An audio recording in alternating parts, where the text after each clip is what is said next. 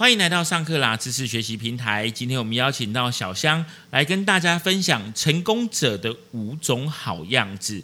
大家都希望成功，但是你知道那些成功人士为什么可以成功吗？其实这当中有非常多的技巧。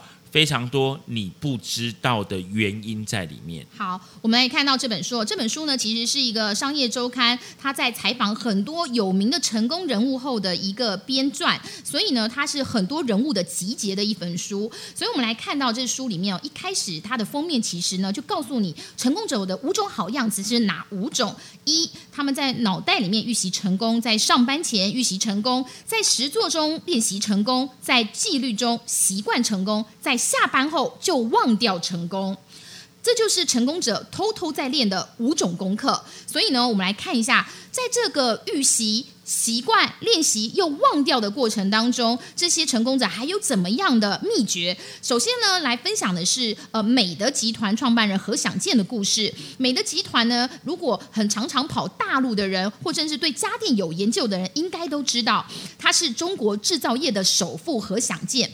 他的工厂哦，现在已经在很多很多全世界的地方，很多知名的品牌，其实都是挂他工厂，由他的工厂制造的。他现在是中国制造业的首富。他当时呢，从一台电风扇起家，但是他非常的学会了三个技巧：一、发展舞台；二、培育人才；还有完全的授权。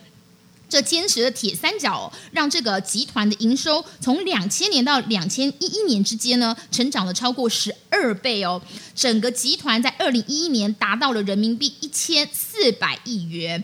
约合新台币是六千五百亿元，等于是台湾三家老牌家电的公司大同、东元、申宝全部总营收加起来的总和还有三倍多，就是这个集团，哇塞！你看这个事业体有多大？而且这个集团里面呢，总共有两百个总经理，舞台最小的总经理面也若有人民币是。五亿营收的一个事业体，所以这样子的帝国，我们来看看何享健是如何建立的。其实员工呢都称他为何老总，而且呢他其实只有小学毕业，他靠什么来建立一个这么大的家电王国？其实呢，他认为起步低是所有企业最公平的地方，剩下来就是靠他的努力和智慧，而且大家对于他的评语就是。用功，他学历不高，学习态度跟毅力呢，却非常的让人折服。也就是说，他非常的用功，还有很多事情就请教，很多事情学习，所以在这个过程当中，他非常的有毅力。而且何享健说，其实呢，他以前呢，在工资上涨、中国经济成长的年代呢，他以前他就觉得说，只要闭着眼睛冲就能成长了。现在呢，整个时代不同了，游戏规则不一样了，他觉得企业。在每一个时代、每一个步骤、每一个阶段，都要有不同的战略。我们就可以看出来，他这个人其实很会跟着时代而走，而且呢，从来不觉得自己已经足够了。好，其实呢，我们可以看到何享健呢，其实他每天早上呢有一个早茶会。哎，听起来是不是找茬？其实对，没错，就是早上喝茶的时候边找茬，所以他会一一问主管说：“哎，最近哪家企业在亏损？国家的整体出口衰退了，你怎么看？二月份中国对外贸易第一次出现了三百多亿元的贸易逆差，你们怎么看这个问题？”他每一天呢都会找一级的主管全部。来开会一周一次，所以这些主管都要带着脑袋，所有的问题可能的答案都要去来开这个找茬会。但是呢，这个何享健的题库呢，其实他每天都在早上喝茶看报纸，所有来搜集这些题库，他会看这个国家的趋势，在看世界的潮流，而且数十年来如一日，他从来不看别人成功的故事哦，他是专看企业失败的故事。他说他认为哦。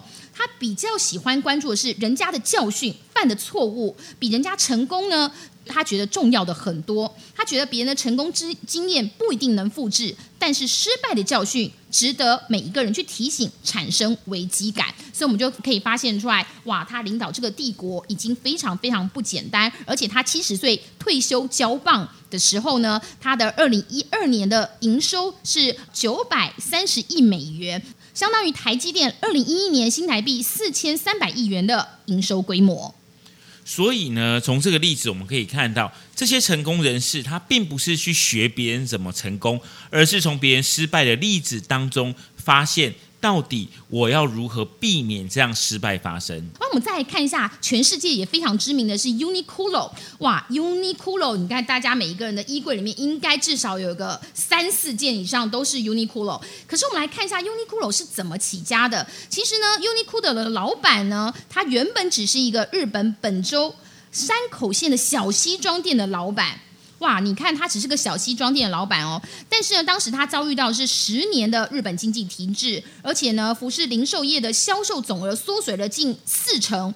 可是他却是在这样的时代里面，Uniqlo 的营收在十年成长了五倍。二零零八年金融海啸之后呢，二零零九年的时候，这个 Uniqlo 的营收还逆势成长一成七，这个增幅超越了当时的 Zara 跟 H&M。所以呢，当时这个日经。日经也就是他们的一个媒体，他形容刘景正是不景气中的唯一独胜者，而且他还被五百多位社长选为最佳社长，胜过丰田，也就是 Toyota 的社长。但是这个呃刘景正先生呢，他却永远只给自己打七十分。他说：“七十分只是及格而已，因为永远都不会有满分。而且他说，他每天都只有抛弃他的小成功，才能追求大成功。因为成功是潜伏在失败中萌芽的。而且我们可以看到，他当时有推出一些非常特别的例子。他就说，这个刘景正他自己有一套三年的理论。他说，公司每三年哦，一定会遇到成长瓶颈，所以用同一套逻辑是无法成功了，必须改变模式。”他坚信，所谓的成功就是必须变得保守，成功之时就是失败的起点。哎，其实我们可以看到刘景正的想法跟这个何享健的想法是非常相同的。他们认为企业每到了一个阶段，就必须要换战略，你不能够在这个方向里面就因此自满，所以你必须要再找出新的战略。而且他当时有一个非常的创意之举，很特别的例子。他只有一次征求批评的举动，在业界引发了话题。那是在一九九五年的时候，Uniqlo 的业绩正好非常非常的大好的时候，他就在媒体刊登。谁能讲出 Uniqlo 的坏话，我就给他一百万。哇！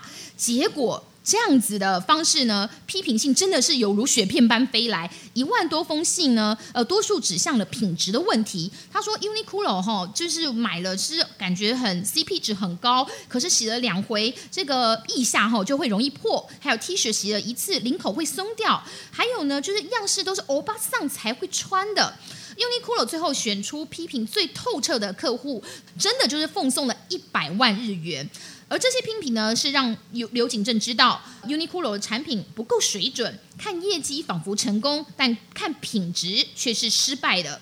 从小摸着西装料长大，刘景正呢很难容忍哦自身的品牌被这样子说，所以他认为改变品质是非常重要的。因为而且他特别讲说，不会游泳的人哦就等着灭顶。他这样的讲法就是说啊，如果你的世间看法都一样，你不能接受一些相反的意见的话，你不会学会游泳，不会在这样子的呃潮流里面变得。非常的踏实，而且接受批评的话，你恐怕这个企业就要等着灭顶。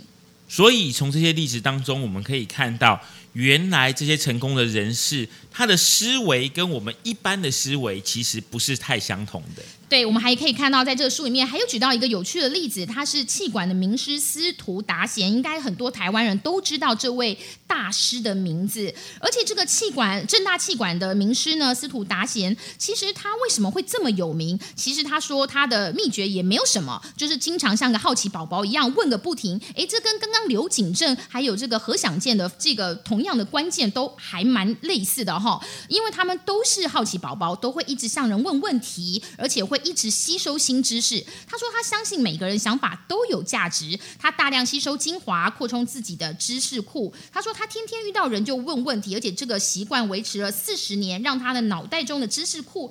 包罗万象，但是他不仅会问问题，也很懂得问问题哦。然后透过摘要回馈，在帮学生解决问题。难怪我们都知道，很多很多企业家都很想去上司徒老师的课。譬如说，他就讲说，他先会先问人家说：“诶，你通常都是如何？”招揽生意，他问一位呃企业家，他就说：“哦，我通常一开始的时候都是找认识的人，想办法出来约出来，然后先聊天吃饭，打打高尔夫球。而这一段话呢，到了司徒达贤的摘要中，就简化成。”非正式场合先切入，哇！你看这个大师讲话真的不一样，把一段话就可以把它变成一个摘要，所以我们看得出来他很有摘要能力，而且再加上他是非常的喜欢问问题，而这样的摘要的功力呢，在一次一次的练习中累积，我们都可以发现到这些人物的背后，他们有很多的毅力，也很多的坚持，再加上他们很愿意吸收新知。所以呢，你想要知道这些人为什么可以成功？成功者的五个好样子，这本书值得一起来研读哦。